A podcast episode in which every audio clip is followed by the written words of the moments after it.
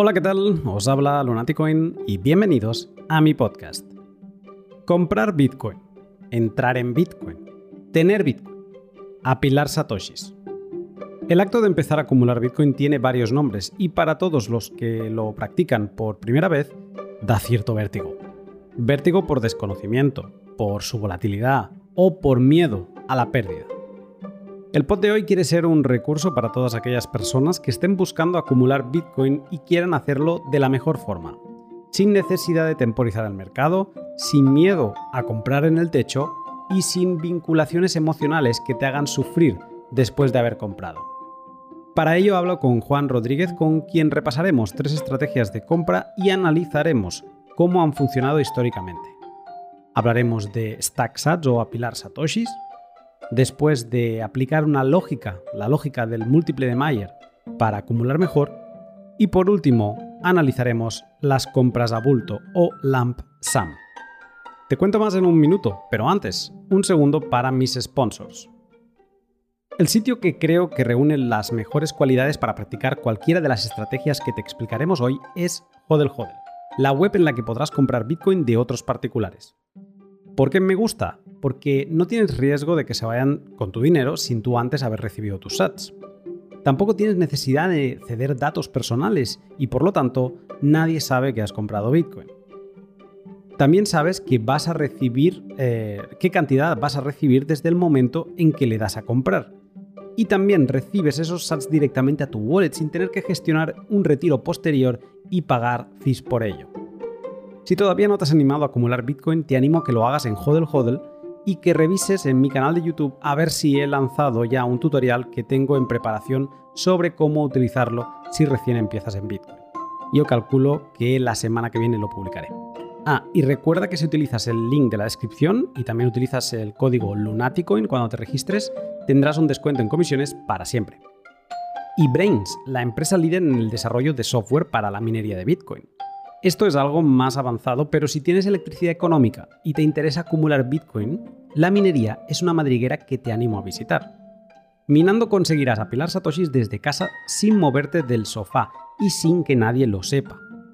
Si decides andar ese camino, Brains, que se escribe como cerebro en inglés pero con dos y latinas, será tu mejor compañero de viaje. ¿Por qué? Mira, tienen la pool más antigua de Bitcoin, Slash Pool, y en ella aprenderás cómo funciona de verdad el minar un bloque. Con su sistema operativo para mineros eh, de Bitcoin, que se llama BrainsOS Plus, podrás optimizar los chips de tu máquina para poder minar más por menos. Y para hacer tus cálculos y aprender más sobre esta fascinante madriguera, su web Insights y su blog también serán tus Sherpas en este viaje. Ya lo sabes, si quieres acumular Bitcoin sin pasar por el mercado, la minería es tu destino y Brains es tu guía. Has escuchado hablar de Bitcoin y te has medio convencido a empezar a acumular alguna pequeña cantidad. Pero cuando te animas, su volatilidad te asusta y parece una insensatez comprar algo que cambia tanto de precio y acabas por no comprar.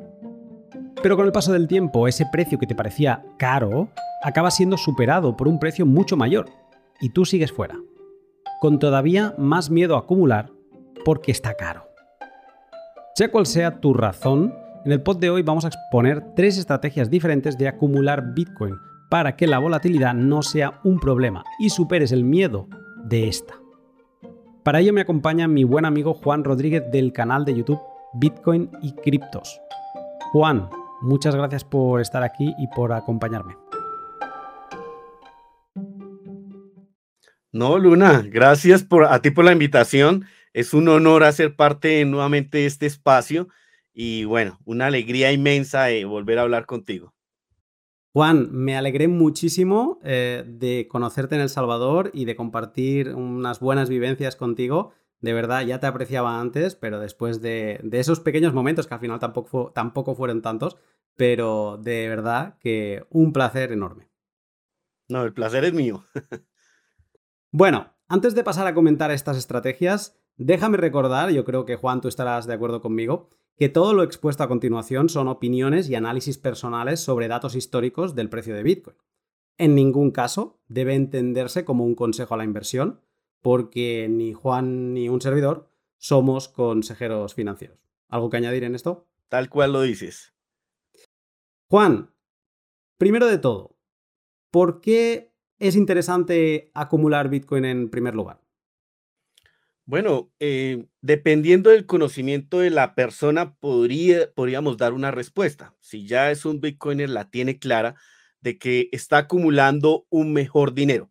Si de pronto es una persona que va llegando apenas al sector de Bitcoin, eh, tal vez untarse, como decimos, o comprar, tener algo de Bitcoin, le hará despertar ese interés en conocer más de Bitcoin. Entonces, eh, creo que dejar un poquito en síntesis el dinero tradicional por un mejor dinero, creo que sería el foco de ello. Vamos con la primera estrategia. Esta primera estrategia es muy conocida, si alguien está por Twitter seguramente se ha cruzado con ella. Eh, se menciona bastante en inglés, que el término sería stack sats, aunque también es popular llamarle apilar satoshis, que es su versión en español. ¿Qué es esto de apilar satoshis? Bueno, Luna, em, tú eres un conocedor de ello, mucha gente que nos escucha también, y simplemente es hacer unas compras recurrentes de satoshis o de Bitcoin. Es una característica que solemos tener los Bitcoiners a mediano, a largo plazo. Es una forma tal vez de evitar la volatilidad del precio de Bitcoin, de no fijarnos tanto en ello, sino en ir haciendo nuestras compras recurrentes y con la finalidad de eso mismo, acumular Bitcoin. ¿Por qué crees que es una estrategia interesante? O sea, ¿por qué crees que eh, StackSats destroza esta volatilidad, sobre todo la incerteza que nos causa? Bueno, porque son compras recurrentes que estamos haciendo en Bitcoin. En algunas ocasiones la haremos a un precio donde nos acercamos más a los máximos, tal vez de ese ciclo, del pico actual que estemos viviendo, y en otras ocasiones vamos a ir a comprar en la parte media y en otras en la parte más baja. Por ejemplo, donde nos encontramos actualmente.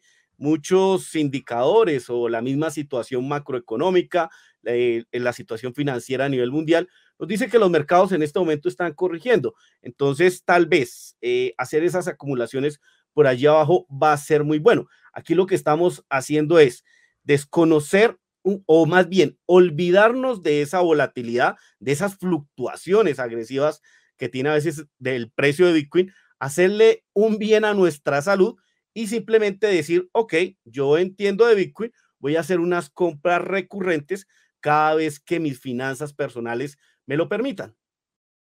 Yo he estado reflexionando mientras preparaba el podcast y, de hecho mm, me gustaría darte también algún, algún punto que tengo anotado aquí y es que el error seguramente de mucha gente que entra es tener esa sensación de llego tarde, ¿no? O sea, hay el que tiene la sensación de miedo de esto está subiendo demasiado y no me quiero animar a comprar, pero hay el otro que es, no, no, voy tarde y como voy tarde y esto me está demostrando año tras año que acaba subiendo, pues voy a comprar y voy a comprar mucho, ¿no? Voy a entrar con todo.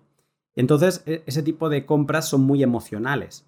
Primero porque desconoces eh, em, dónde te estás metiendo, lo estás haciendo por impulso y entonces em, quedas muy vinculado a esa única compra. Aunque hagas dos o tres, pero si lo haces mm, en una, dos, tres semanas de plazo, están como muy acumuladas dentro de un mismo periodo.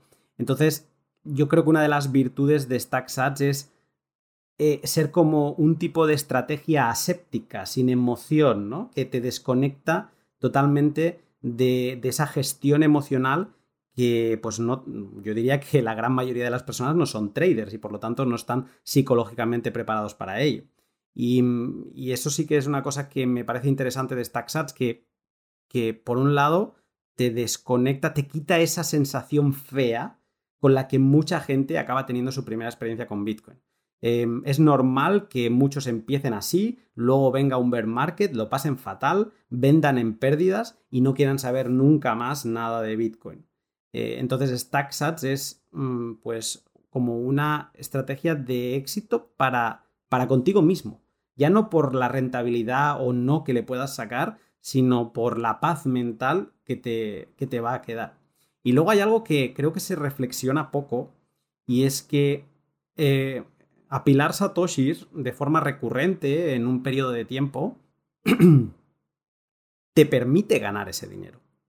Porque no todo el mundo tiene 10 mil dólares, 20 mil dólares esperando para estar invertidos en algo. Eh, hay gente que vive con lo que va ahorrando poco a poco y si ahorra 200 euros al mes, pues son 200 euros al mes y así, ¿no? Y, lo bueno de esta filosofía es que permite que la adaptes a tu cantidad de ahorro, ya sean 10 dólares o 1000 mensuales, y que digamos que los puedas ir incorporando mes a mes, que no lo tengas que hacer de golpe. Y eso me pareció mm, interesante cuando reflexionaba sobre el podcast, porque se, piensa poco en esto, ¿no? Que, no todo el mundo tiene todo ese cash eh, preparado. Sí, total, Luna. Yo creo que esta es de las mejores estrategias en cuanto a salud y en cuanto a rentabilidad, digámoslo así. Inclusive es una forma de luchar contra la inflación. Es algo claro y, los bitcoins lo sabemos en el mediano y en el largo plazo.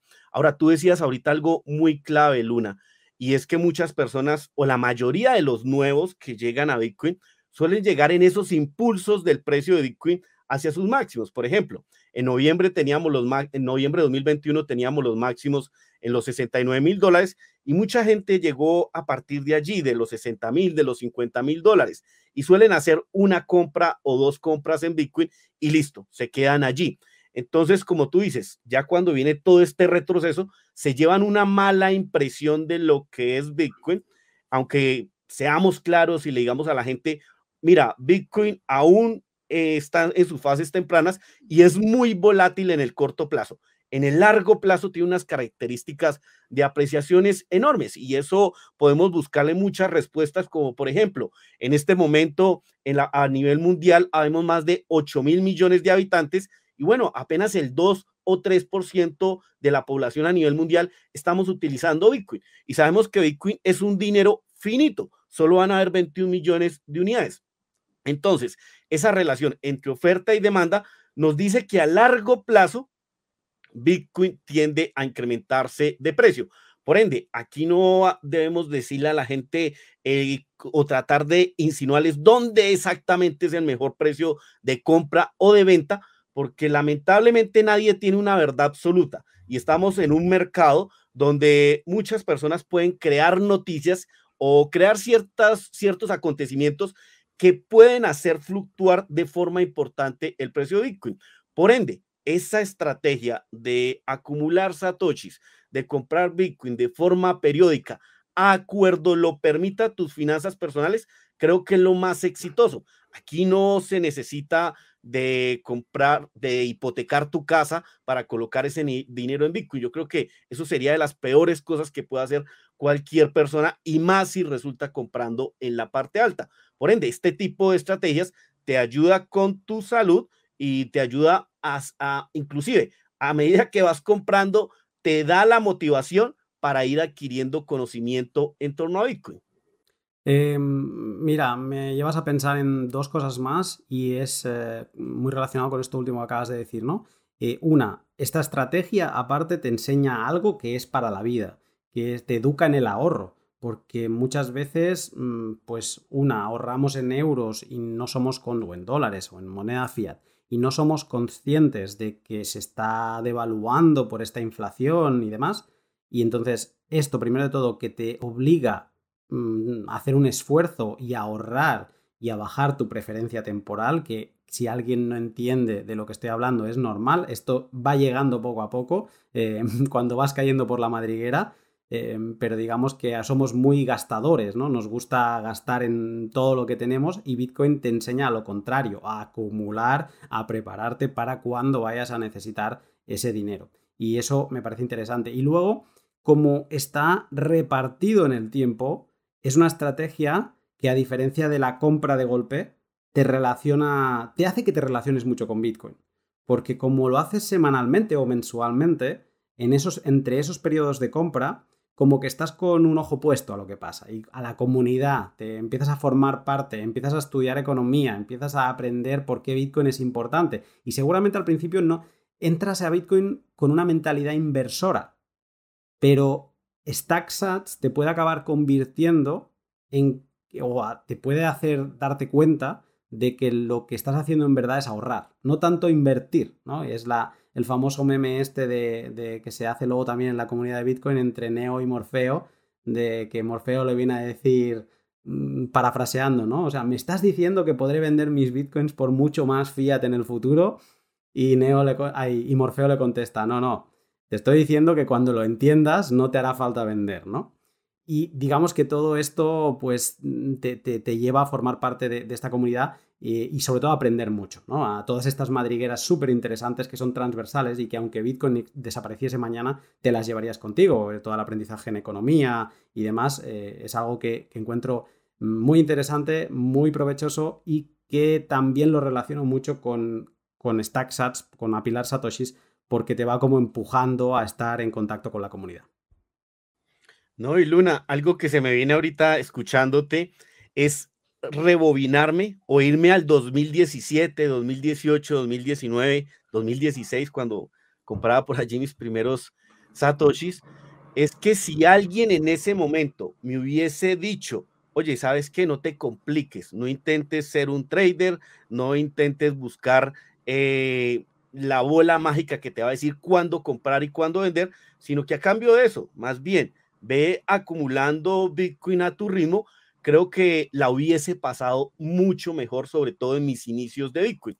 Y ese sería un consejo tal vez para las personas que nos, estás, que nos están escuchando. Si quieres pasarla definitivamente bien y sobre todo en torno a tu salud mental, la estrategia a seguir sería esta, muy sencilla, compras recurrentes de Bitcoin, acuerdo tus finanzas personales o a cuando tu situación financiera te lo permita. Hay un chascarrillo, ¿no? Que se pronuncia en inglés, dicen stack sats, stay humble. Eh, Odell eh, es uno de los que siempre lo, dice. Y, es muy importante esa segunda parte, ¿no? Stay humble. O sea, sé humilde. Apila satoshis y sé humilde. Y es como, esto va dentro de la filosofía de Bitcoin. Aquí no va ni de aparentar, no va de estirar más el brazo que la manga, aquí va de que cada uno ha de hacer sus cálculos, ha de ver cuánto puede ahorrar cada mes y de ese ahorro, sea el que sea, cuánto quiere destinar a Bitcoin. Que no tiene por qué ser el 100%, puede, ser, puede empezar con un 20% y luego, si se anima, puede incrementar su stack sats.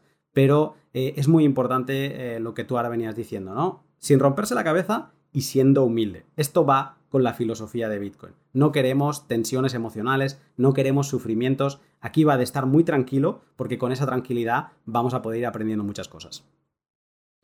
No, Luna, y, recordando un poquito que, a ver, la promesa que nos dejaba por allí Satoshi con, con Bitcoin no es que nos vamos a hacer ricos en el futuro. Esa no es la promesa que él nos trae con este dinero.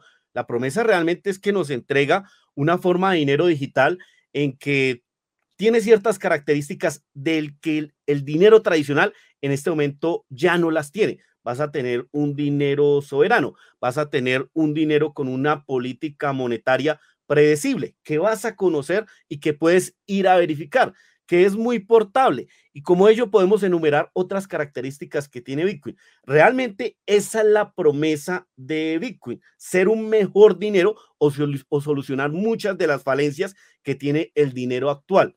Ahora, que en el largo plazo Bitcoin tienda a apreciarse, ese es un plus, pero eso solo lo, lo entiendes cuando realmente, valga la redundancia, logras comprender qué es lo que es Bitcoin. Y ese, esa apreciación no la podemos asegurar a nadie. Podemos revisar los datos que seguramente ahorita con Luna los vamos a verificar, el histórico del precio de Bitcoin, que nos evidencian eso, pero a nadie se le puede prometer que eso va a seguir ocurriendo.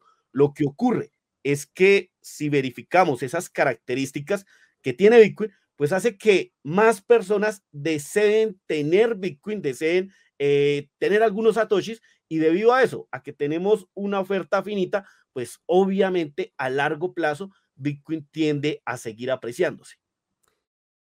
Ahora comentabas sobre hablar del precio, del desempeño de, de esta filosofía y por ello te quería preguntar, ¿Cómo ha funcionado esta estrategia? Eh, basándonos obviamente en, datos históricos. Bueno, Luna, em, yo creo que no ha habido muchas cosas mejores en cuanto a estrategia para los que hemos venido acumulando Bitcoin. Tal vez eh, un trader diga, ok, yo tuve un año bueno en Bitcoin porque compré en este precio y vendí en este otro, pero seguramente el siguiente año no les sea tan bueno. Y eso les pasa mucho a varias personas. Ahora, simplemente los números nos dicen que en el largo plazo, pues esta estrategia ha sido muy buena. Y aquí nos, nos podemos ir a, no sé si ya involucrar con algunas de ellas, por ejemplo, la muy conocida DSA, que es el Dollar Cost Averaging, que si nos vamos a traducirlo al, al español, sería como esas compras promedios en dólares. Y ya digámosle que sería como más bien para quitarle la palabra dólar, sería como un efecto de compra promedio. Es decir, estamos promediando nuestras compras. Y ya para citar un poco más este, mm, e, esta estrategia, digámoslo así, pues no son más que compras de forma recurrente con Bitcoin con la misma cantidad de dinero. Esta estrategia sí apunta a que sea con la misma cantidad de estrategia periódicamente, ya sea que tú lo hagas semanal, lo hagas mensual o acuerdo el periodo de tiempo que tú elijas. Y con esto, ¿qué logramos? Desacoplarnos un poco del precio, pero al mismo tiempo beneficiarnos de la volatilidad del precio de Bitcoin. Como decíamos anteriormente, vamos a hacer compras en niveles altos, entre comillas, entre niveles bajos, entre comillas, y eso nos va a permitir generar un precio promedio de compra muy bueno. Y en cuanto a tu pregunta, pues eh, tal vez ahorita compartamos algunos datos, pero sabemos que, por ejemplo, quien hace este tipo de estrategias, bueno, si lo hubiese empezado a hacer Mm, ahorita vamos a ver, por ejemplo, unas que yo comparto por allí en Twitter y otras que eh, te he compartido a ti, Luna, pero hay datos donde nos dice que una persona que estuviese haciendo este tipo de acumulaciones, bueno, nunca ha quedado en pérdida por más de mil días, más de mil ochenta y cinco días por allí dice, pero pues son datos interesantes, ¿no? Sí, ahora, bueno, para quien esté viendo la versión en, YouTube, estará viendo algunos gráficos de fondo, igualmente los iremos comentando, pero un dato revelador de, esto que acabas de comentar es que el DCA históricamente solo ha tardado mil días, mil ochenta creo, mil ochenta y seis me parece, en mm, dar, en estar, eh, en aportar más valor que el que se ha puesto en fiat. ¿Vale? ¿Qué significa esto? Que tú ahora, por ejemplo, compras, nos ponemos en el techo de 2017, ¿no? Que fueron 20 mil dólares. Y tú compras 100 dólares en 20 mil dólares. El precio cae y sigues comprando semanalmente. Obviamente tú has puesto más valor fiat del que te está mm, reportando el Bitcoin que tienes. Porque esa primera fracción que compraste a 20.000, pues si el precio ha caído a 10.000, pues representan ahora 50 dólares y no 100, ¿no?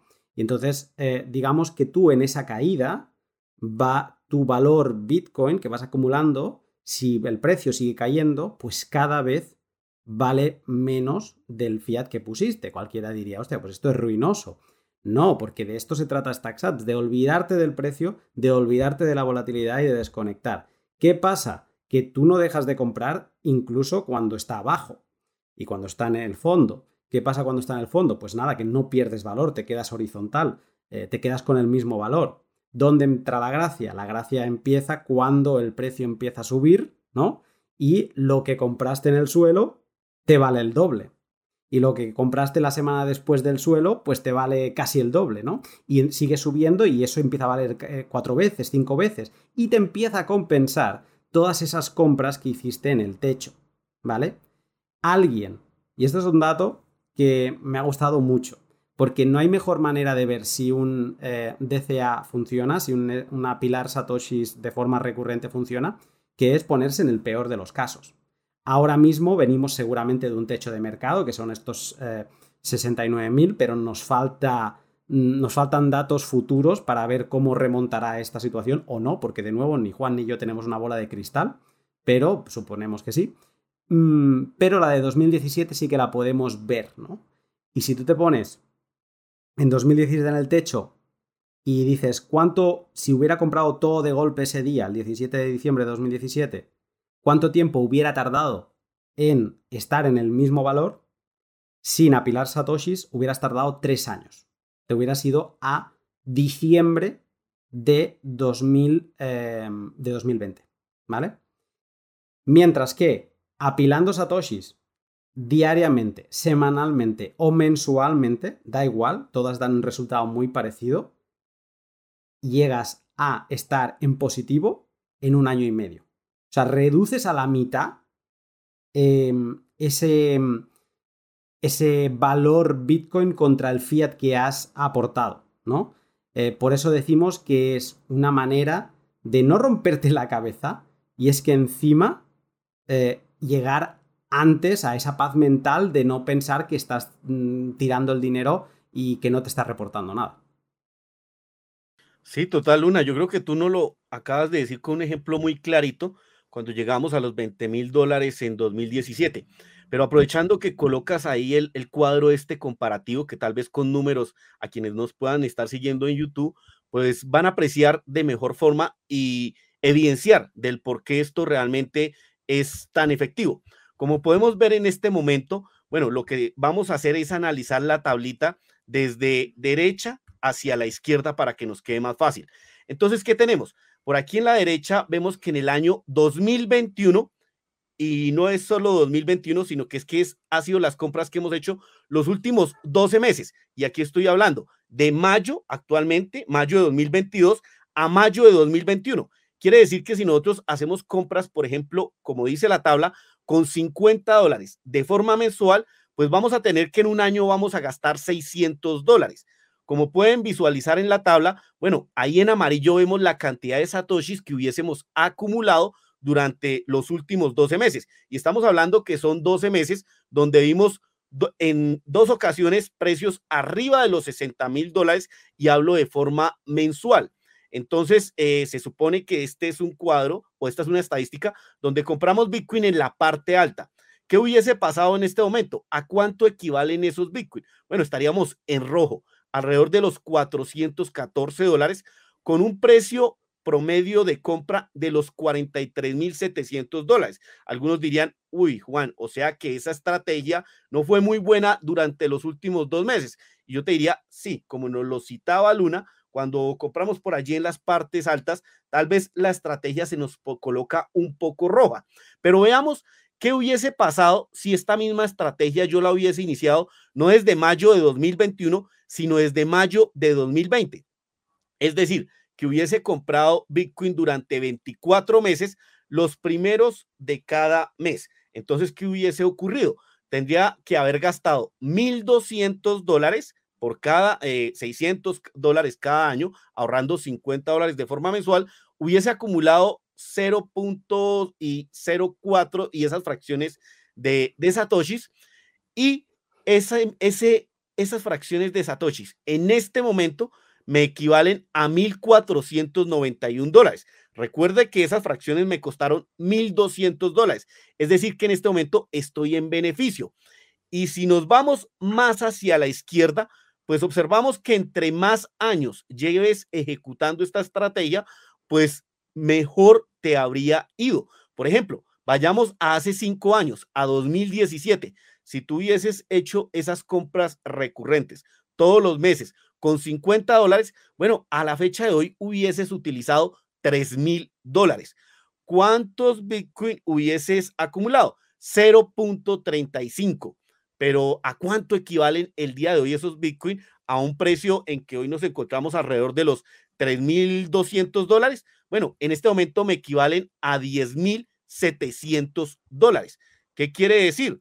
Que mi patrimonio medido en Bitcoin sigue siendo el mismo pero mi patrimonio, si lo decido cambiar a dólares, pues está casi que a tres veces. Algo que me costó tres mil dólares, en este momento está arriba de los 10 mil dólares.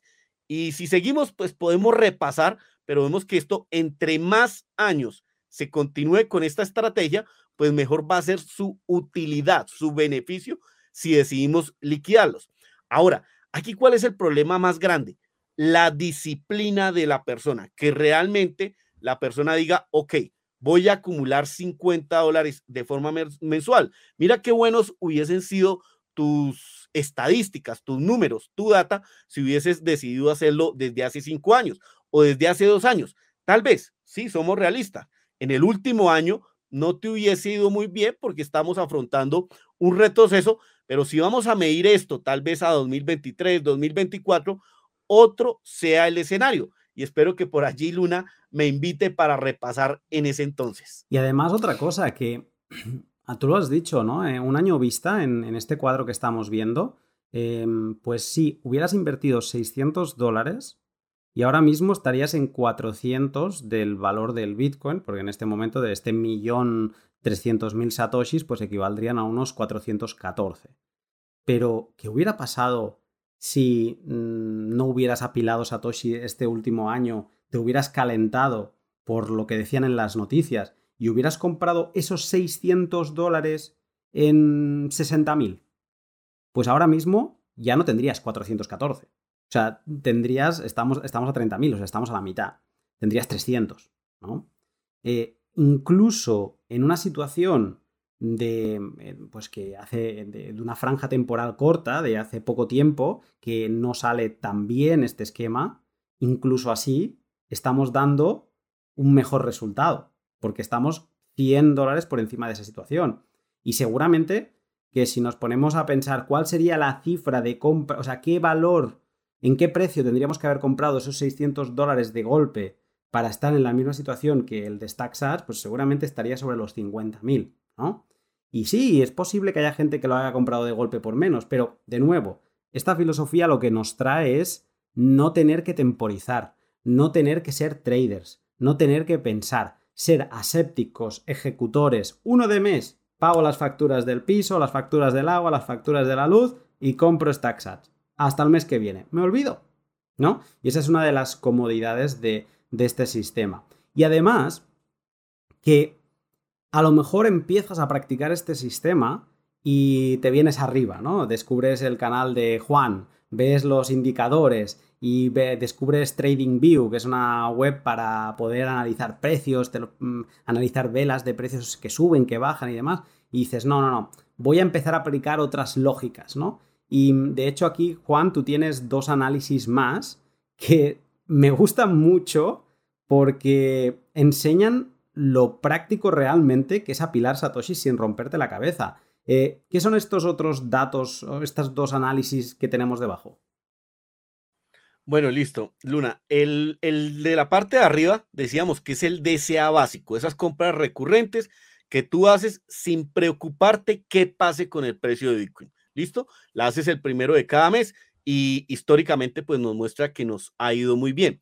Ahora, que tú quieres complejizarte un poquito o tal vez sacar aún más partido de los movimientos que tiene el precio de Bitcoin. Algunos dirán, sí, eso se puede hacer, otros dirán, no. Pues vayamos a los números. ¿Qué ocurre?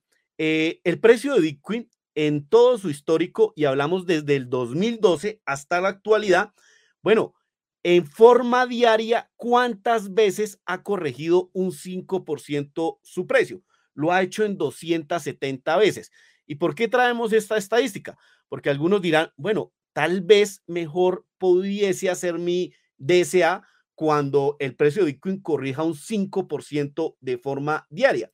Esto pues tendrías que establecer tal vez una alerta que te diga cuándo el precio de Bitcoin corrigió más de un 5% de forma diaria y ese día sería el que tú realices tu compra recurrente de Bitcoin. ¿Lo puedes hacer? Sí, pero como podemos ver en el gráfico, pues es, eh, siguiendo esta estrategia, digamos que tendrías que comprar únicamente cuando el precio tiene este retroceso.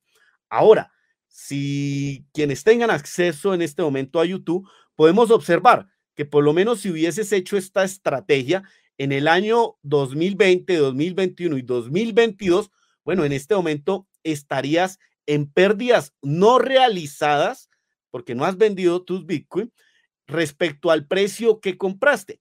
Y esto ocurre muchas veces porque pensamos que comprar cuando simplemente el precio de Bitcoin retrocede, pues sería bueno. Y a veces no es tan así. Fíjese que en este cuadro comparativo observamos que nos hubiese ido mejor si hubiésemos comprado Bitcoin de forma recurrente sin preocuparnos si el precio retrocede un 5% o si retrocedió más. Por ejemplo, con la, el cuadro comparativo del 5%, nos hubiese ido mejor si hubiésemos hecho el DCA básico. Ahora, si ya lo vamos a verificar un poquito más a largo plazo, digamos a cinco años, podemos observar que desde 2017, si estuviésemos comprando Bitcoin recurrentemente, solo cuando corrige un 5%, pues hubiésemos acumulado casi el Bitcoin completo, hubiésemos acumulado 97 millones de satoshis y esas fracciones que están observando. Y si vamos a compararlo con lo que hubiese pasado si hubieses hecho el DCA básico, pues vemos que en cinco años hubieses acumulado 35 millones de satoshis, alrededor de 0.35 Bitcoin. Y algunos dirán, ok, pero es que entonces con la estrategia de comprar cuando el precio de Bitcoin retrocede un 5%, acumulaste más Bitcoin. Sí, pero es que fue que utilizaste más dólares, utilizaste 7.700 dólares cuando corrige un 5% versus 3.000 dólares cuando haces el DCA básico. Entonces aquí la ecuación nos dice, obvio, realizaste más compras de a 50 dólares, pues debes de tener más Bitcoin, pero realmente no te fue en el fondo tan bien que como si hubieses hecho el DCA básico. Y esto también lo podemos comparar inclusive, porque algunos dirán, bueno, Juan, no lo hagamos entonces con el 5%, sino que cuando corrija más Bitcoin, cuando corrija más de un 10% intradía. Y si nos vamos a los datos, pues si hubiese seguido esa estrategia y realizando compras también de a 50 dólares, pues en 2022 solo hubieses, empezando por ahí con diferencias, solo hubieses comprado dos veces Bitcoin hubieses acumulado satoshis. En 2021 también dos veces. ¿Eso qué ocurre o a qué nos lleva? A que tengas que esperar más a tiempo o, o tengas que esperar un mayor plazo de tiempo para poder comprar Bitcoin y lo que vas a hacer en el fondo es llegar a acumular menos Bitcoin. ¿Alguno, algún consejo aquí sería, bueno, entonces tal vez podemos hacer el DCA básico, incorporarle que cuando el precio de Bitcoin retroceda más de un 10%, bueno, ahí sí hacer una compra recurrente adicional. Eso pudiese ser también para mejorar la estrategia, pero entre los tres comparativos vemos que incluso hacer el DCA, las compras recurrentes de Bitcoin, sin preocuparnos si cayó un 5 o un 10%, pues es aún mejor estrategia que si decides emplear una que no, solo cuando caiga un 5% o cuando caiga un 10%. Pero vuelvo y repito, puedes añadirle una compra adicional cuando retrocedamos un 10%, que tal vez sería una buena eh, perspectiva a largo plazo. Y aquí de nuevo ya entramos a hablar de, de las circunstancias de cada uno, ¿no? Si alguien tiene como unos ingresos muy fijos y tiene un ahorro bastante estándar en su situación personal, eh, seguramente ya lo estamos viendo. O sea, el DCA es el que mejor funciona sin romperte la cabeza que alguien tiene más ahorros, que se puede permitir un esfuerzo em, en algún momento determinado, pues podría plantearse esta estrategia de tener alguna alerta en el móvil que si corrige esa cantidad del 5, del 10%, pues ese día volver a pilar satoshis aunque no le toque. Em, esto está bien, pero de nuevo, o sea, en cada estrategia ganamos y perdemos algo. En apilar más veces ganamos pues esa posibilidad de acumular más sats en momentos de caída, ¿no? Y entiendo que promediar todavía más a la baja el precio. Eh, aunque esto seguramente no sea bien bien así como lo acabo de decir y depende del momento del precio en el que, en el que estemos. Pero también te desconecta de, de esa paz mental que hablábamos del DCA. Ya tienes que ir con una alerta a lo mejor estás en el trabajo y te suena y ya te pasas el día nervioso, ay, tengo que llegar a casa, no vaya a ser que remonte y, no esté ya tan bajo. Eh, el DCA es paz mental, es estabilidad y te quita totalmente de la mentalidad de trader. Yo asocio mucho la mentalidad de trader en querer tener más fiat a futuro, ¿vale? Yo creo que cuando te metes cada vez más en Bitcoin no piensas en el fiat en ningún momento, solo piensas en tener más poder adquisitivo, pero desde Bitcoin, ¿no? Y mm, el DCA sigues manteniéndote ahí, no digo que con estas estrategias te alejes de eso, pero sí que incluyes esta mentalidad trader que en ningún caso, no porque vayas a comprar Bitcoin, que esto es un, un error que cometemos muchos, que nos pensamos que, bueno, ahora ya estoy comprando un activo, no sé bien bien lo que estoy comprando porque no conozco Bitcoin, pero ahora ya debo ser un poco trader, ¿no? Porque tengo algo que puedo comprar y vender a placer. Ya puedo empezar a estudiar análisis técnico. No, no, no. Bitcoin no va de ser trader. Bitcoin va de un mejor dinero, como explicaba Juan al principio, y va de una forma de eh, libertad que no hemos conocido hasta que Satoshi nos regaló esta invención. Entonces, mm, está bien y además con estos datos se ve que no siempre la lógica de, ah, bueno, pues si compro solo en las caídas, mm, llegaré antes al objetivo. No es bien bien así. Todo tiene sus, eh, sus ventajas y desventajas. Y de nuevo, para mí, la conclusión que me llevo de esto es que la paz mental del DCA no tiene precio. Sí, total, Luna. Estas son estrategias adicionales que si la persona tiene tal vez un rubro extra para comprar Bitcoin, bueno, tal vez cuando eh, retroceda un 10% lo puede hacer, aunque hay cosas mejores inclusive a cuanto, a cuanto estrategia. Te interrumpo un momento para hablarte de mis otros dos sponsors. Estás acumulando tus primeros sats y te preguntas si en algún momento los quiero gastar para comprarme algo. ¿He de pasar por una casa de cambio para volver a dólares o euros y pagar desde ahí? Pues no. Y esa es la genialidad de Bitrefill, la empresa sueca que te permite comprar de todo utilizando tus Bitcoin directamente, sin tener que pasar por un exchange. En Bitrefill podrás comprar recargas móviles para tu teléfono y tarjeta regalo de un montón de establecimientos, tanto físicos como, por ejemplo, IKEA o MediaMarkt, como online, como Steam o Netflix. Todo pagando en Bitcoin. Si no conoces cuál es su oferta en tu país, te animo a que sigas el link de la descripción y que te sorprendas cotilleando, yo lo hago bastante esto, un poco eh, sobre qué te pueden ofrecer todos los servicios que además van incorporando nuevos cada semana y siempre acaban arrancándome una sonrisa. Y Len de Hodel Hodel. No conformes con su intercambio para conseguir comprar y vender Bitcoin, los chicos de Hodel Hodel decidieron lanzar otro intercambio entre particulares, pero esta vez para tomar y dar préstamos.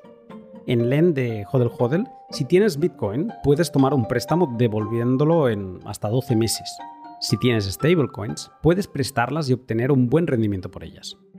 Todo con la misma lógica que su intercambio, sin datos personales y definiendo tú mismo las condiciones de la relación financiera. Si no conoces al LEN de Hodel Hodel, te animo a que sigas el link de la descripción y le eches un vistazo.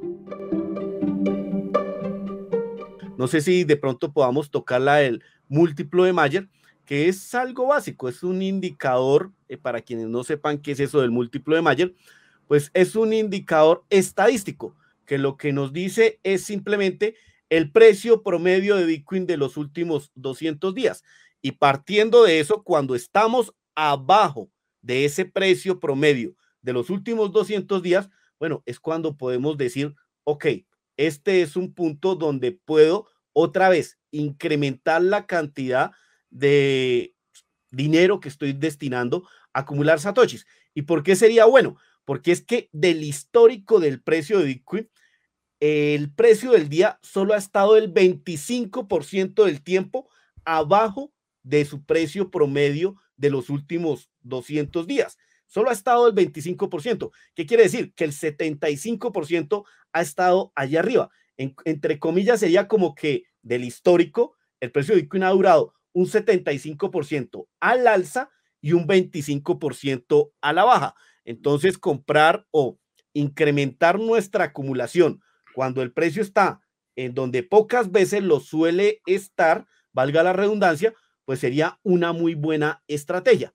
En este momento lo, lo que estamos observando es esos múltiplo de Mayer en donde el precio de Bitcoin ha tocado sus fondos del mercado.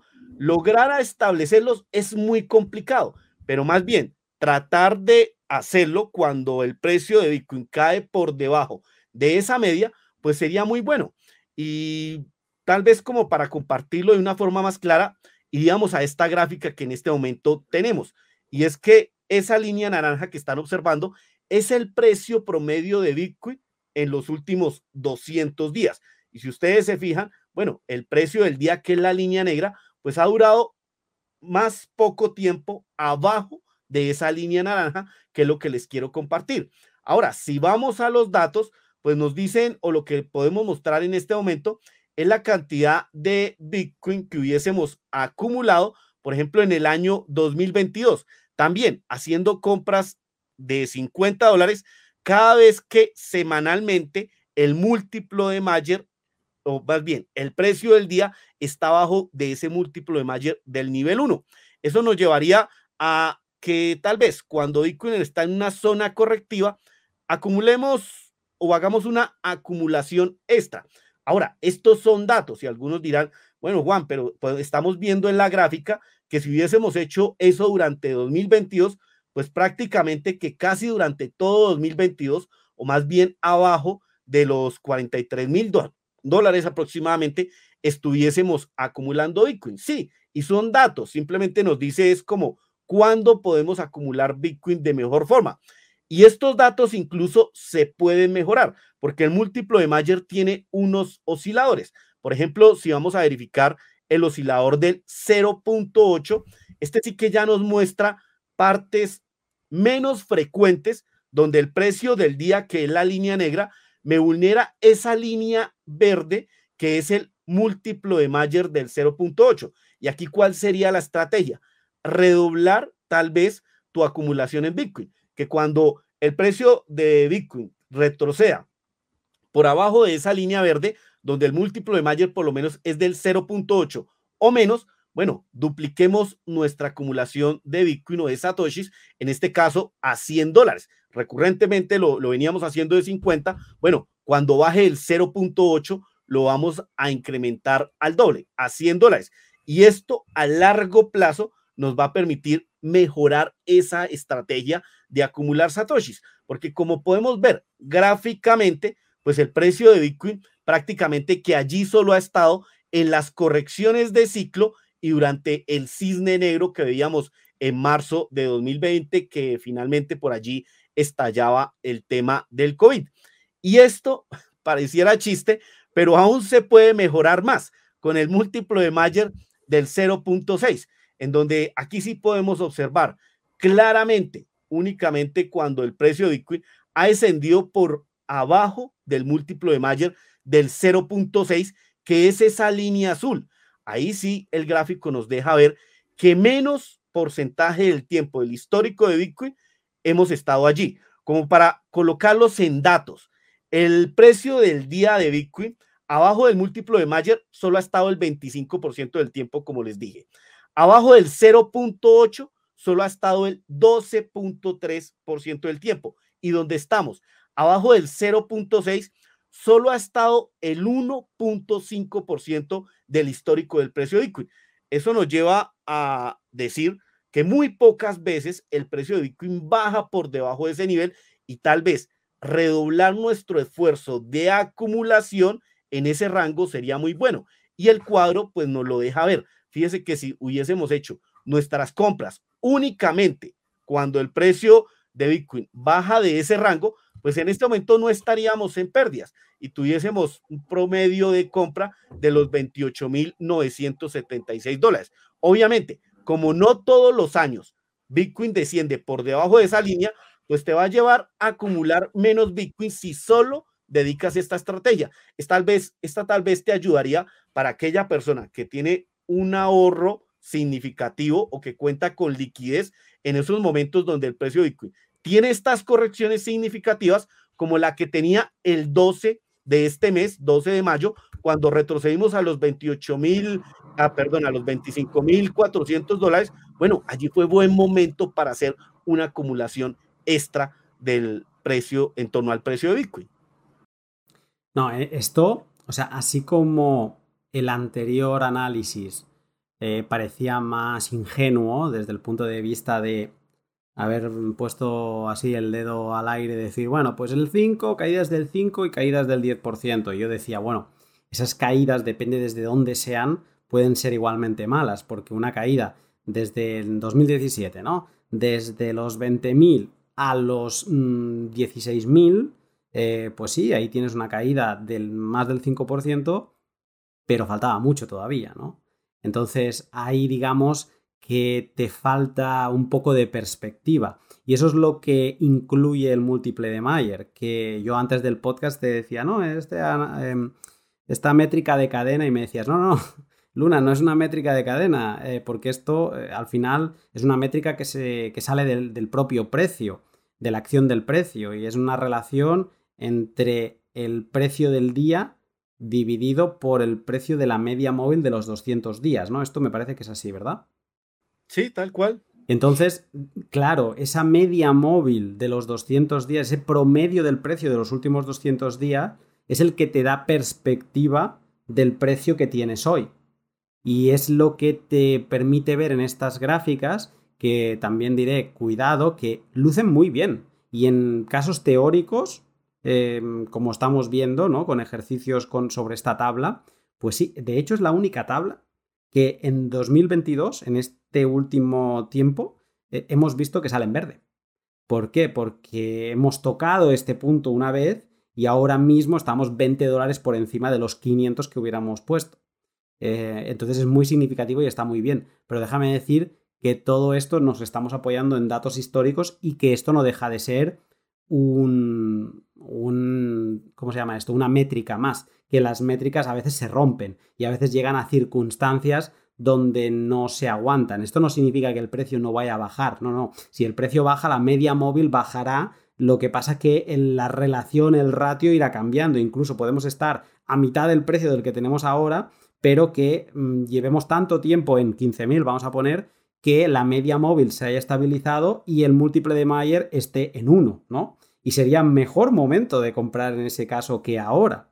Pero, eh, o sea, quiero decir esto porque seguiríamos estando en una zona deprimida del precio, pero que esto de nuevo, nadie sabe lo que va a hacer el precio de Bitcoin mañana y no hay una varita mágica. Que no vea a alguien la gráfica y diga, la próxima vez que vea esto tocando, violando esta línea azul, le voy a meter la casa. No, no. Lo que hemos dicho al principio, de stay humble y de ahorro y de no meter, no estirar más el brazo de la manga, sigue estando presente, ¿no? Y, de, y tampoco somos consejeros financieros. O sea, todo esto sigue lo manteniendo en el cóctel pero sí que está demostrado, o sea, en este ejercicio teórico los números salen muy bien.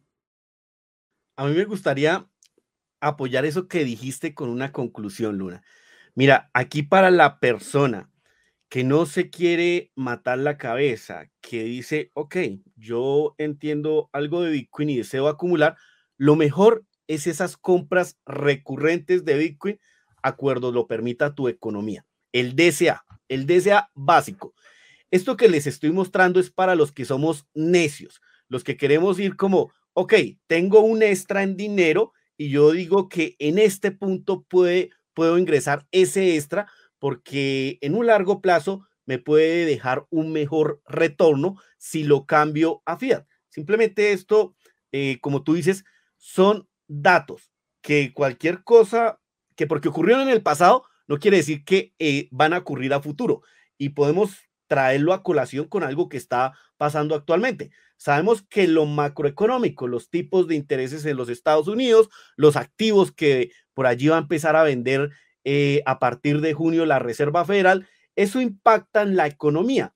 Y estamos yendo en torno, o digamos, propulsado un poco por la inflación, por el tema del costo de los alimentos, la escasez de los alimentos, por varios temas como inclusive el mismo flujo de los alimentos eh, nos están llevando a una situación económica donde muchos anticipan un crash, una recesión. Algunos otros le colocan otros nombres, pero simplemente es que en torno a Bitcoin, Bitcoin nunca ha vivido un escenario como el de el 2000, donde hubo un crash producido por las .com, o como el de 2008, donde el crash por allí también venía desde el lado inmobiliario y sí, se dieron golpes económicos a nivel mundial. Todos los mercados sufrieron. Bitcoin aún no ha sufrido un crash de esos y podemos estar abordando una excepción a la regla dentro de lo que estamos mostrando. Pero simplemente volvemos a lo mismo. Son datos que históricamente pues han funcionado y simplemente se los compartimos. Ahora mismo eh, la gráfica lo que muestra es que cuando se ha violado esta zona azul, hacia abajo, eh, en ningún momento futuro, y lo estoy repasando con los ojos, se ha vuelto a recuperar ese precio.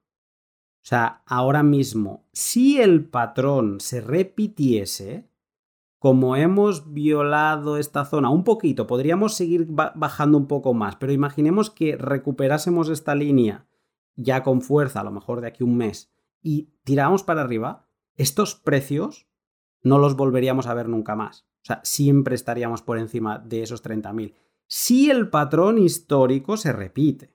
O sea, esa es...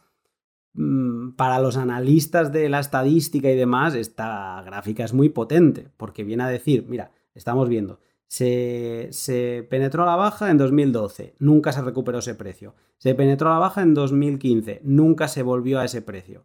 Se penetró a la baja en 2018, casi la toca, pero no, y a finales también. Eh, no se recuperó ese precio. El crash de COVID no se recuperó ese precio. Y ahora estamos tocándola. Entonces, para, como tú dices, eh, Juan, te tomo la palabra, para los necios que nos gusta buscar un poquito más, de echarle sal y pimienta al DCA porque nos gusta más el rock and roll. Pues entonces tenemos estos datos que no son tan ingenuos como las caídas estas del 5 y del 10% y además también son más tranquilos porque esto es un dato que no te va a cambiar de la noche al día. Em, esto vas viendo como que se va acercando y puedes estar atento, no tienes que levantarte de la silla del trabajo que ha caído un 5%, tengo que comprar, o sea que incluso incorpora aspectos de de calma, ¿no? Y que sería este, esta otra estrategia que sería DCA, eh, StackSat, más un ojo puesto en acumular de más con el múltiple de Mayer. Sí, total. Aquí como, como un plus más direccionado a quienes quieran profundizar en, en este tema del múltiplo de Mayer y saber, bueno, Juan, espérate, tú nos dijiste que el 12 de mayo el precio de Bitcoin bajó, solo en ese día, bajó por debajo de esa línea azul y fue cuando fuimos a visitar los 25.400 dólares, ¿sí? Entonces ustedes dirán, bueno, ¿y yo cómo saco ese precio a futuro para saber, tal vez no tengo acceso a esta métrica que tú nos estás mostrando, aunque esto es de Glassnode y lo pueden acceder de forma gratuita. Glassnode ofrece unos indicadores pagos, pero este es gratuito y cualquier persona puede ir allí y verificar cuándo vamos a estar por debajo de, ese precio del múltiplo de Mayer del 0.6 pero para el que quiera sacarlo matemáticamente, simplemente es que se vaya, por ejemplo, a una página como TradingView, coloque una media de los últimos 200 días, que no es más que el precio promedio al que está Bitcoin en los últimos 200 días. En este momento le va a decir que es alrededor de los 43 mil dólares. Ese es el precio promedio que hemos tenido en los últimos 200 días. Es, más, estamos hablando que es el precio desde los primeros de noviembre, cuando íbamos hacia los 69 mil dólares, hasta la actualidad. Allí, allí se cumplen 200 días. Entonces, ¿qué haces con ese precio promedio de Bitcoin de los últimos 200 días? Coges esos 43 mil y los multiplica por el múltiplo de Mayer del 0.6, es decir, 43 mil por 0.6 y eso en este momento te estaría dando un precio de los 25.800. Es decir, que si en los próximos días vemos que el precio de Bitcoin baja por, por la línea de los 25.800, nos está diciendo que, ah, vulneró el múltiplo del Mayer del 0.6. Ojo que aquí hay una oportunidad grandiza, grandísima, acuerdo el histórico del precio de Bitcoin. Ojo, acuerdo datos históricos, nos dice que solo el 1.5% del tiempo ha estado allí el precio de Bitcoin. O sea que históricamente la data, la matemática, nos dice es una buena oportunidad para comprar Bitcoin. Pero volvemos a decirlo, esto es un extra y vuelvo y lo digo, lo enfoco para los necios, para los que tratamos de buscar esos puntos más bajos. Para el que no quiera darse golpes de pecho más adelante, el DCA es la regla a seguir o el estándar a seguir para cualquier persona que esté acumulando Bitcoin. Me gustaría comentar un último tema sobre el DCA. Yo creo que además hemos enseñado estas mm, diferentes estrategias, el básico, alguna idea así como con las caídas del 5, del 10%, la aplicación del múltiple de Mayer para los extras, está muy bien. Eh, pero puede ser que alguien se esté preguntando si hay una mejor frecuencia. Es decir, eh, hay aplicaciones, normalmente son de exchange centralizados, que, bueno, esto ya va a gustos, yo prefiero que no sea en, compras en exchange centralizados, pero em, hay aplicaciones que te permiten comprar cada día. ¿no? A lo mejor un dólar cada día. Y entonces estás haciendo 30, 30 dólares al mes, pero repartidos diariamente. Eh, luego puedes hacerlo quizá tú más manual. Esto yo me pasé mm, un par de años haciéndolo así, que es una vez a la semana. El lunes de cada semana. Venga, no, yo soy más de martes. Venga, pues el martes de cada semana, una compra recurrente. Luego también, más sencillo, lo que decíamos antes, mensualmente o trimestralmente. O sea, hay diferentes periodicidades, ¿no? En esto, em, ¿crees que o sabes si hay una mejor que otra? ¿Hay un DCA que esté por encima de otro en frecuencia? En frecuencia de tiempo, yo no diría que, eh, o más bien, no me he tomado la tarea de ir a hacerlo, bueno, ¿cuál es la variación semanal? mensual, trimestral, semestral. Pero hay datos por allí que nos dicen que tal vez una compra en ciertos lapsos de tiempo, también lleno de muchas posibilidades, puede llegar a mejorar el DCA en algún punto. Eso sí, sí hay por allí data al respecto. Pero entre esa temporalidad de si es mejor, mejor hacerlo semanal, mensual o semestral, pues no, no te tengo los datos para decírtelo. Lo que sí quiero decir es que tienen que ver mucho en torno a sus compras recurrentes, cuánto files está cobrando el intercambio por donde tal vez hagan esas acumulaciones, porque si es muy recurrente, si es de forma diaria, bueno, tal vez la, el fee, los retiros de tu intercambio a tu cartera de Bitcoin, pues te pueden pasar factura. Y allí podemos decir, no sé si, si, si, si me des el permiso, Luna, pero hay alternativas en este momento donde tú puedes comprar Bitcoin mediante la Lightning Network en un sentido tal vez de 50, de 100 dólares, de 50 euros, 100 euros, cantidades muy bajas y vas a pagar mínimas tarifas. Por allí hay unos bots en Telegram, uno muy bueno que recientemente hemos estado usando es el de Francisco Calderón, en donde tú compras allí Bitcoin de persona a persona, sin necesidad de darle tus datos a un intercambio, no, simplemente allí vas, compras de forma instantánea, porque te están llegando a tu cartera mediante la Lightning Network transacciones de menos de un segundo y pues las tarifas son irrisorias, son de la Lightning Network, aunque pues bien sabemos que en este momento en la cadena también están muy bajas. Lo que ocurre es que si tú lo haces en algunos intercambios y sobre todo aquellos centralizados, ellos tienen una, un cobro básico, un cobro estándar porque tú retires Bitcoin. Y a veces esos son, hablamos de 40 mil satoshis, 50 mil satoshis, que esos son cantidades enormes, superiores a lo que hoy en día cuesta retirar Bitcoin o cuesta más bien enviar Bitcoin en la cadena de una cartera a otra. Es parte de su modelo de negocio, podemos decir que es respetable, pero tienes que tener claro, ojo, porque si lo haces desde esos intercambios, te puede salir costoso. Más bien, si estás haciendo ese tipo de ahorro, utilizar estos bots que estamos viendo por allí, pues te será muy bueno. Yo he hecho un cálculo que, mm, que te lo. Yo creo que te va a gustar.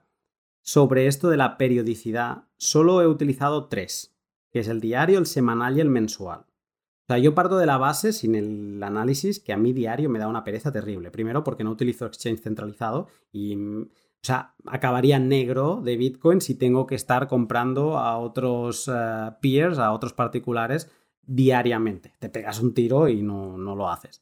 Eh, semanalmente yo lo he hecho y es gestionable. Además, tienes esa conexión con Bitcoin y con lo que sucede que lo haces con ganas, incluso dices que llegue ya el lunes que quiero acumular, ¿no?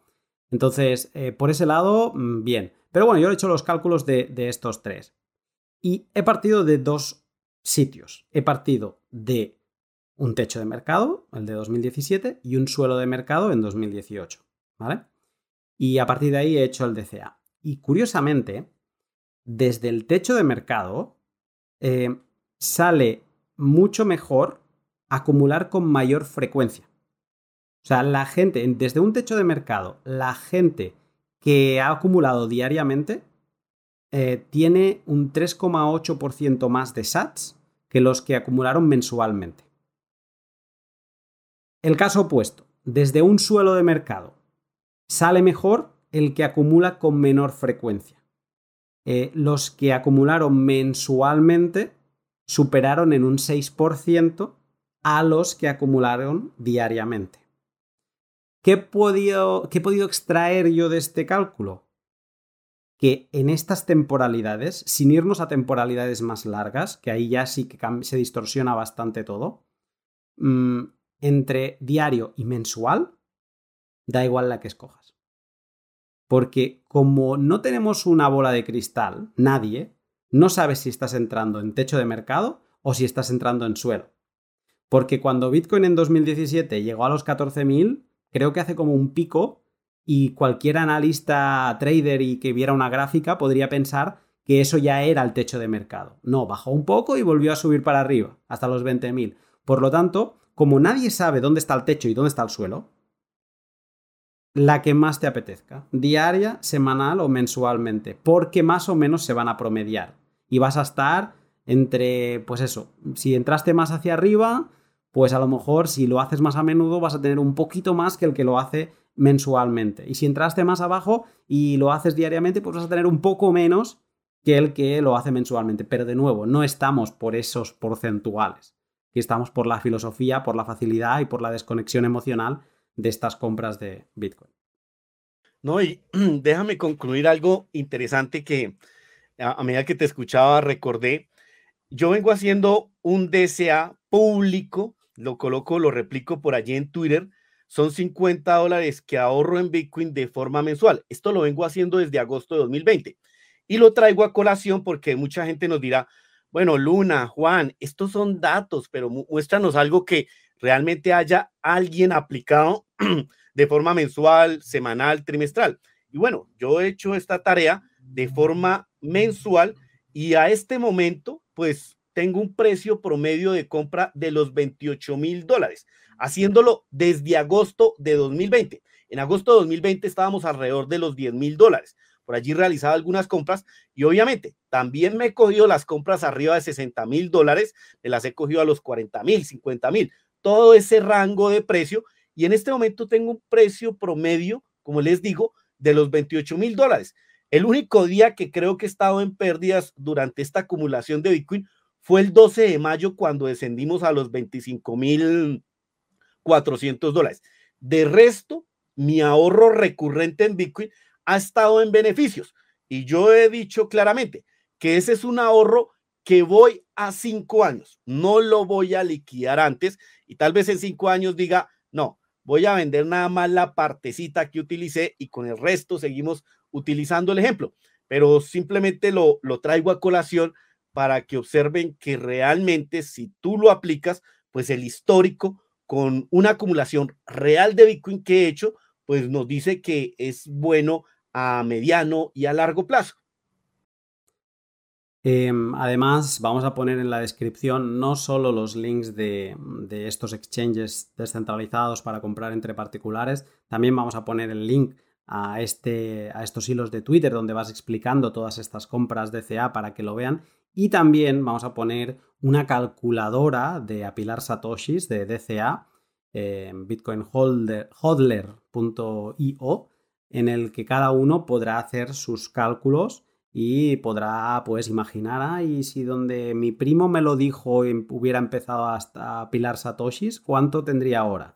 Pues bueno, si os queréis dar de cabezazos contra la pared cuando veáis el resultado, pues lo podéis calcular ahí y hacer vuestros pronósticos. De nuevo, estamos haciendo cálculos sobre cosas que ya han sucedido. En ningún caso vamos a poder predecir.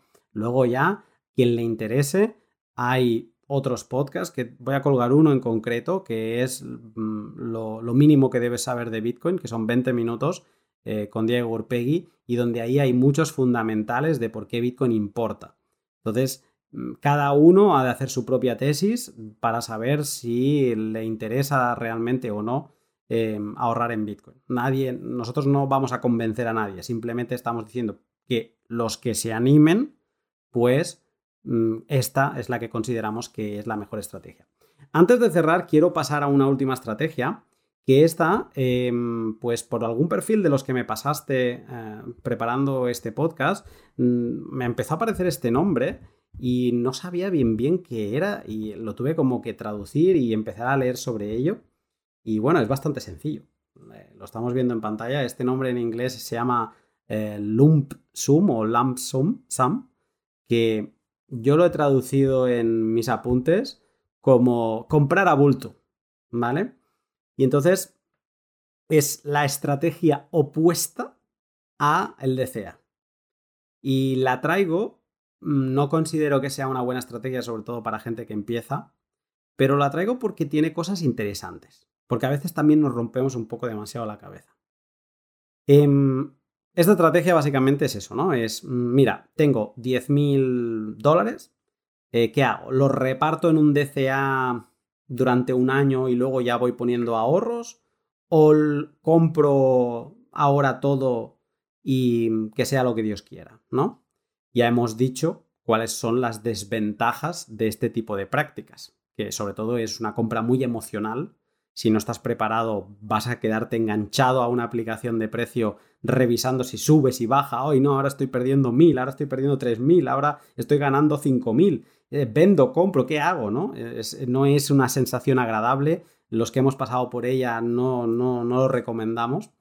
Em, tendría estas desventajas. Em, es una mala estrategia también en techos de mercado y de nuevo, nadie sabe cuándo estás en un techo de mercado. O sea, imagínate que tú compras en los 20.000 de 2017, pues eh, es una estrategia que no acaba de ser eficiente y luego también, mm, a diferencia del DCA, requiere que tengas esa cantidad de capital listo para invertir, ¿no?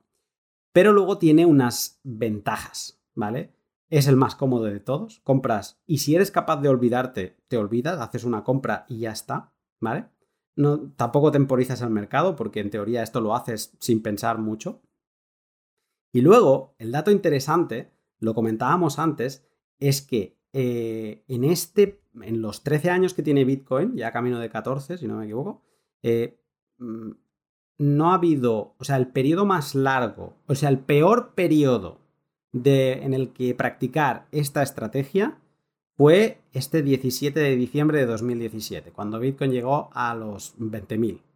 Ese hubiera sido el peor día para practicar esa estrategia. Hubieras tardado tres años, eh, cinco meses, creo. O sea, ahora no me salen bien las cifras porque no me cuadra con lo que hemos dicho antes, me salen unos meses de más. Pero bueno, serían 1221 días, ¿vale? Esto lo ha calculado eh, Wicked eh, Bitcoin, pondré también el link a, este post. Y son eso, tres años, cuatro meses de hodl, para volver al, mismo capital con el que empezaste. Y a partir de ahí, pues, dedos cruzados que siga subiendo. En el caso de Bitcoin, siguió subiendo.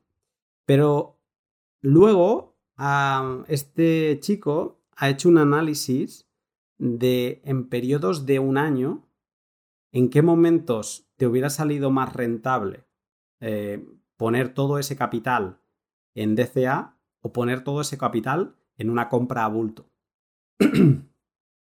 y lo curioso es lo que estamos viendo en, en un gráfico ahora. Lo curioso es que, así, hablando rápido y sin entrar mucho en detalle, el 75% de las veces del tiempo te sale mejor comprar a bulto. Mejor que el DCA incluso.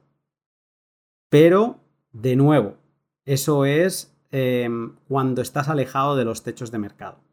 En el gráfico se ve que todos los techos de mercado están y el periodo posterior y anterior está marcado en verde, que eso es el DCA. En esos periodos el DCA es exquisito, es mejor, ¿no? Y yo creo que esto a nivel teórico sobre un papel está muy bien analizarse, analizarlo y, y darse cuenta, puede servir para gente que nos esté escuchando y que haya comprado eh, a bulto sin saber que existía el DCA, pues esto le puede dar paz mental, pero para mí no es un aliciente para comprar a bulto, porque volvemos a estar en lo que hemos repetido ya como siete veces. No podemos saber qué va a pasar con el precio, no podemos saber si estamos en un techo en un suelo, y por lo tanto, en el peor de los casos, donde tú te vas a sentir peor, es si estás comprando en un techo. Y eso solo lo vas a saber en los próximos seis meses. Y en esos casos, la mejor estrategia es el DCA. Por lo tanto, yo creo que no me equivoco si digo que aplicar DCA en general, sobre todo si estás empezando, es mm, lo mejor. Sí, total, Luna. Creo que mi conclusión también iría por ahí de la mejor estrategia para cualquier persona es el DCA. Em, tal vez aquellos que deseen una compra, hacer alguna compra adicional, el tema del múltiplo de Mayer del 0.6 les puede ayudar en dónde realizar esa compra adicional. Ese sería como un plus para aquellas personas que tal vez disponen de un capital adicional. Hacerlo abajo del 0.8, el 0.6, pues les puede dar un plus a mediano o largo plazo. Pero en general, el DCA básico, las compras recurrentes, tener la disciplina para de verdad hacerlo mensual, eh, semanalmente, como lo deseen hacer.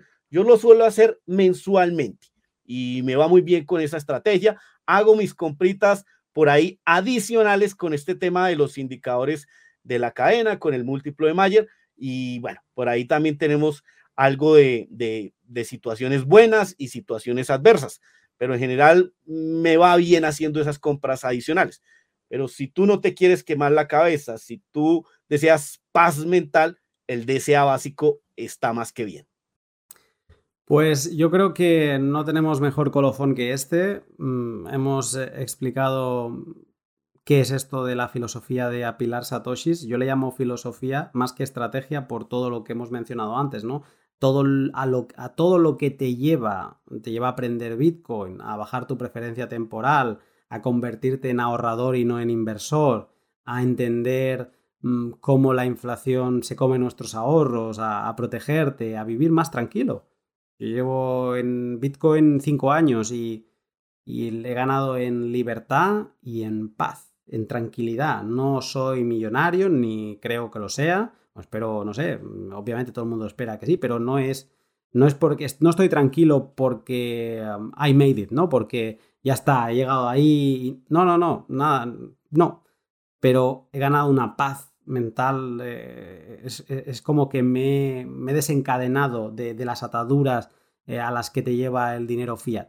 Esto no es algo que vayas a aprender cuando empiezas a, acumular Bitcoin haciendo DCA, pero sí que te puede llevar a ello poco a poco, con lecturas y demás. Y por ello yo creo que, no hay mejor eh, manera. Y Juan, te agradezco mucho el esfuerzo en la preparación y también en la explicación en esta charla que me ha encantado de verdad eh, poder compartir contigo.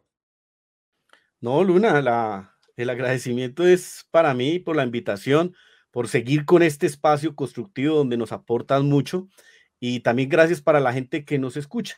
Recuerden el DCA, pues en conclusión, eh, a largo plazo, pues el tiempo nos ha demostrado que es muy bueno y tal vez no solo por lo que podamos esperar en torno a su valorización, sino que recuerden que cuando tú utilizas Bitcoin, pues realmente estás haciendo una protesta pacífica ante eh, quienes llevan la política monetaria en tu país o digamos que como dependemos mucho de lo que pasa en Estados Unidos, si también estás en desacuerdo como la están llevando allá, bueno, una forma de protestar pacíficamente es simplemente teniendo tus finanzas en Bitcoin o tal vez parte de tus finanzas en Bitcoin. Todo va de acuerdo a tu entendimiento. El famoso opt-out que dicen en inglés, que es pues mm, selecciona estar fuera, ¿no? Quedarte fuera. Yo no formo parte de esta corrupción, yo no formo parte de este sistema, elijo estar fuera. Y esa elección es eh, con Bitcoin. Juan, estamos en contacto y muchas gracias por venir. A ti, gracias. Que tengas buen día.